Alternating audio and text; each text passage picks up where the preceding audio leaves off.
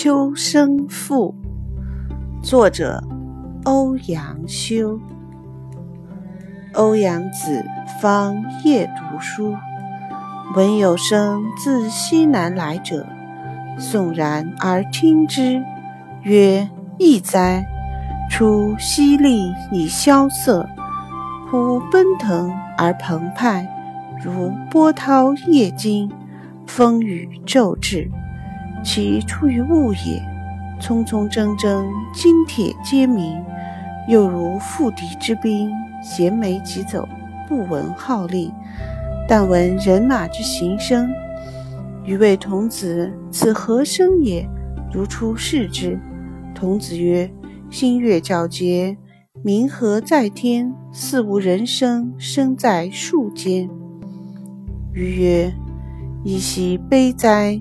此秋生也，胡为而来哉？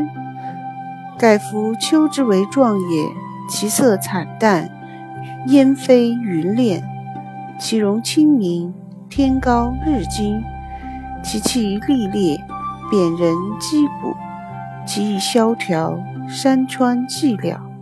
故其为声也，凄凄切切，呼号奋发，风草绿入而争茂。嘉木葱茏而可悦，草拂之而色变，木遭之而叶脱。之所以摧败零落者，乃其一气之余烈。夫秋行官也，于时为阴；有兵象也，于行用金。是谓天地之义气，常以消杀而为心。天之与物。春生秋实，故其在月也。商生主西方之阴，宜则为七月之律。